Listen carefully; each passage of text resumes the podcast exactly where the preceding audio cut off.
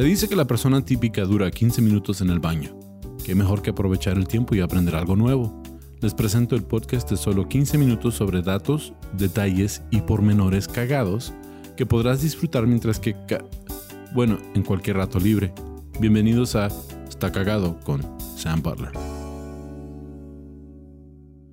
Bienvenidos a otro episodio de Está Cagado Podcast, el episodio 101 el primero en español, después de los 100 en español, pero son 201 y 202 respectivamente este episodio de Está Cagado Podcast. Quiero agradecerle a todos ustedes por su apoyo, por escuchar el podcast, si lo están escuchando por plataformas de podcast, Spotify, Apple Music, lo que sea, se lo agradezco. Y también si lo están viendo en YouTube, pues denle like, suscríbanse y píquenle a la, a la, campanita. Es que entre más, entre más apoyen el podcast, pues más puedo hacer con el podcast.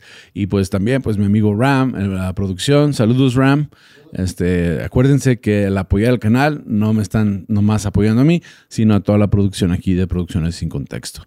Con eso vamos a empezar con este episodio. Decidí hacer un episodio que tenía que ver con la localidad donde vivimos. Ahora, la información que vamos a repasar tal vez no sea conocimiento muy común en el resto de la República Mexicana ah, o en Sudamérica o en otros países, ah, pero para la gente aquí de la región del norte es, información ah, que ya más o menos sabemos. Y, y, pues también afecta a lo que es la ciudad del Paso. ¿De qué vamos a hablar? Vamos a hablar de la disputa de 100 años, de disputa sin albure, pero la disputa de 100 años entre Estados Unidos y México. Y, pues esto pasó aquí en, El Paso y Juárez. Y lo que pasa es que eh, para entender un poco lo que está pasando, nos regresamos a la guerra de México con Estados Unidos, que gana Estados Unidos, y en 1848 hacen un tratado de establecer las nuevas fronteras deciden que la frontera del norte de México y el sur de Estados Unidos sería el Río Grande o como se conoce en, México, el Río Bravo. ese fue el acuerdo en 1848. Lo que la gente no sabe es que toda esta región está en un valle y es un valle bastante pronunciado. De hecho, desde aquí de Ciudad Juárez podemos apreciar cómo la ciudad del Paso eh, está sobre lo que es la base de las montañas Franklin. Y también podemos ver cómo Juárez está sobre la base de las montañas Sierra Madre, que, que ambas ah, montañas son parte de una cadena de montañas súper famosas que son las rocañosas. Sí, aunque en México no se conocen como las rocañosas, este, en Estados Unidos sí, son súper famosas. Bueno, el paso es la ciudad más al sur de Estados Unidos, la, punta de la montaña termina ahí en el centro del paso y luego hay un valle y empieza de nuevo en Juárez. Entendiendo que hay un valle aquí y que cuando llueve mucho, que aquí no llueve muy seguido, pero sí tenemos temporadas lluviosas, cuando pasa eso, todo el agua que se, que se junta sobre la superficie de ambas montañas, de ambos cerros, se junta y se inundaba todo lo que es el valle. Cuando pasaba eso, pues teníamos ah, una, inundación tremenda. O sea, eh, toda esta región era como un lago gigante. De hecho, la base militar ah, de Estados Unidos, que, que, aquí se conoce como Fort Bliss, estaba establecida sobre la, sobre la orilla del, Río Grande, porque pues para tener un encampamento militar costea estar cerca del agua. Bueno, pues con una o dos llovidas se dieron cuenta que tenían que mover la base militar, la movieron, volvió a llover, se volvió a inundar y la, tuvieron que seguir moviendo y, la, eventualmente la movieron a donde está ahora, que es ah, en una zona que es... Ah, se, conoce como la Noria Mesa. Ah, no sé en español, pero si, si una montaña le falta la parte de arriba es una mesa, ¿no? En inglés así se dice. Si, si ve uno un cerro y, le, y es como que está mochada, es una mesa.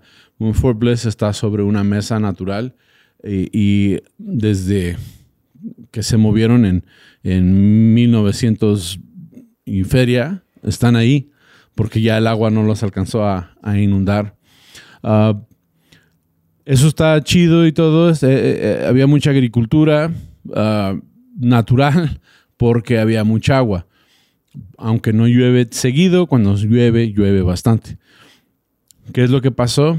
Pues el río se inundaba y ya se volvía a secar. Y al secarse, se secó del otro lado ah, de la frontera, que ya estaba establecida, ah, como en forma de herradura. ¿sí? Hizo un, agarró un pedazo de, lo que es Ciudad Juárez en, forma de herradura. Y este, Estados Unidos obviamente se aprovechó de que había más terreno y, lo acaparó.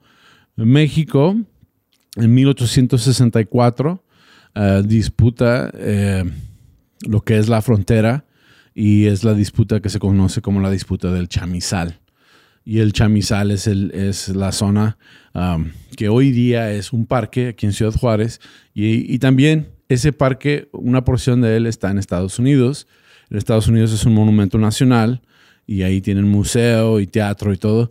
Y, y aquí en Ciudad Juárez es parte de la, de la cultura, o sea, es, es una gran parte de lo que es la ciudad, eh, es un gran parque. Entonces, este parque atraviesa las dos fronteras. Se inunda ah, el río en forma de herradura. México disputa dónde debe ir la frontera. Estados Unidos no lo reconoce. Ah, Estados Unidos disputa dónde piensan ellos que debe ir la frontera. Entonces, haz de cuenta que uh, cavan un nuevo río por el lado mexicano y cavan otro nuevo río por el lado gringo y queda una isla la isla de Córdoba. ¿Cómo llegaron al nombre de Córdoba? No estoy seguro, pero esta isla ah, le pertenecía legítimamente a México, pero estaba en territorio estadounidense de acuerdo a la nueva frontera. Entonces era un terreno que se disputaba, que no le pertenecía ni a México ni a Estados Unidos. ¿Qué es lo que pasa? Bueno, al pasar eso, se hace un, un terreno baldío sin autoridad ni autoridad gringa, ni autoridad mexicana. Y ahí la gente sin escrúpulos empieza a ver oportunidad, porque empiezan a, traficar gente a la isla como un lugar para, para esperar. Los coyotes ahí están esperando para cruzar gente a Estados Unidos. Ah, aparte de eso, alcohol. En 1920 Ah, empieza la prohibición en Estados Unidos, bueno, la isla de, Córdoba fue un lugar muy importante porque ahí podían tener productos listos para cruzar y no había ley y sí era bastante terreno, 600 hectáreas, ¿sí? Ah, entonces vemos que está ah, mucha gente sin escrúpulos, mucho tráfico de gente. de hecho hay una cantina en el lado del paso que estaba justo al otro lado de lo que era la frontera que estableció Estados Unidos, que se llamaba ah, el hoyo en la pared, y la gente ah, se la pasa. Que esa cantina duró, duró, duró, duró hasta 1931. Ah, todo tipo de cosas pasaban ahí. la tumbaron en 1931, ya porque pues, pasó de época. Entonces estamos en una zona disputada. 1910 al presidente mexicano, uh, pone una queja formal con el presidente americano. Ah, era Porfirio Díaz, el mexicano, y el americano era William Taft.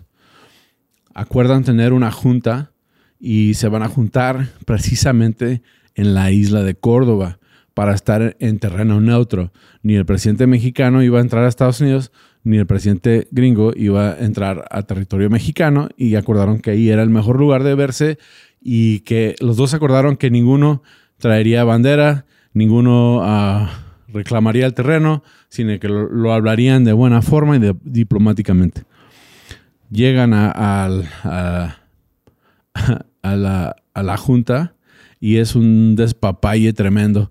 Dicen que tanto Taft como el presidente Díaz, uh, ambos traían escoltas, seguridad, servicio secreto, Texas Rangers, uh, militares mexicanos, que hubo más de 4.000 elementos de seguridad para esa junta y aún así hubo, uh, no fue un atentado uh, pero encontraron a un cuate que estaba preparado para, para, hacer un atentado.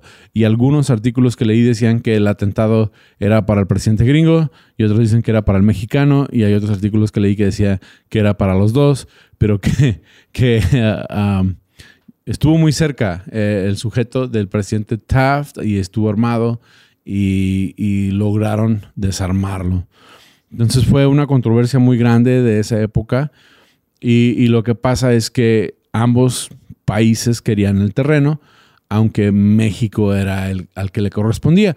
Y de hecho, si vienen a Ciudad Juárez a visitar, cerca de lo que es la frontera, pueden ver que hay como, y, me menciona Ram que le dicen los hoyos aquí en Ciudad Juárez, pero hay una sección de la ciudad que parece que está en hoyo, pero pues es donde, donde estaba el río anteriormente. Y ya sabe dónde se cambió a, donde debe de ir. Y de hecho fue un proceso largo y tardado.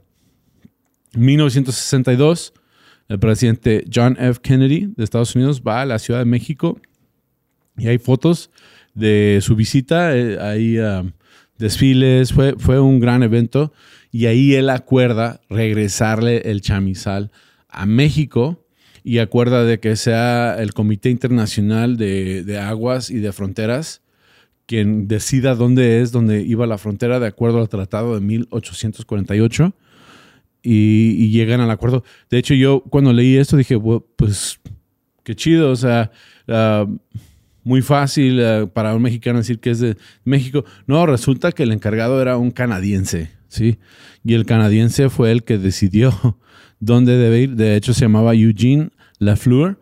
Él era el presidente del representante de, de esta entidad gubernamental que veía el bien del, del, río, o sea, del utilizar el agua a favor de los dos países, que era alguien neutro que tomó la decisión.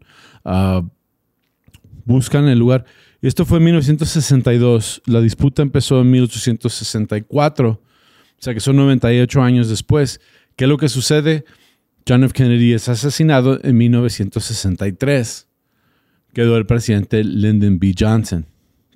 Lyndon B. Johnson también está de acuerdo con regresar al terreno a México y se lo pone al Congreso de Estados Unidos y en 1964 deciden regresar al terreno oficialmente a México basado en dónde iba a caer la frontera. Esto marcó exactamente 100 años de disputa con México y una victoria tremenda para México porque México ganó diplomáticamente. O sea, se tardó 100 años, pero podemos, por eso sabemos que la burocracia aquí en México se tarda sí, 100 años de tardancia, pero lo lograron, lograron ah, recapturar lo que les correspondía Claro que una porción de lo, del parque quedó en, México y otra porción en Estados Unidos. Es una porción muy pequeña en Estados Unidos en comparación al de Juárez. Fueron 366 hectáreas que se regresaron de las 600 estimadas y otras 71 hectáreas que eran parte de la isla de Córdoba. Ahora, la frontera aquí, ah, la más cercana a nosotros, se llama el Puente de Córdoba. Yo nunca supe por qué se llamaba el Puente de Córdoba ni tampoco sé por qué le pusieron Córdoba necesariamente, pero ah, el hecho de que la isla de Córdoba existió, eh, tiene sentido que el puente internacional se llame el puente de Córdoba o el puente de las Américas, pero es conocido como el puente de Córdoba. Ahora, ah, ¿qué es lo que hace Lyndon B. Johnson para 1967? Ah, en acuerdo con el presidente mexicano cuando empezó todo fue con Mateo. No Mateos. Mateos, ¿no? López Mateos, sí. Empezó y luego terminó con Ordaz. Sí, Ordaz. Uh, eh, Ordaz fue en el 67 cuando ya se finalizó todo. Acordaron a canalizar el Río Grande y haciendo ese, ese canal, uh, decía la información que son como 167 pies de ancho que, viene siendo en metros como 60 metros más o menos de ancho por 5 uh, metros de alto, lo que es el canal del Río Grande.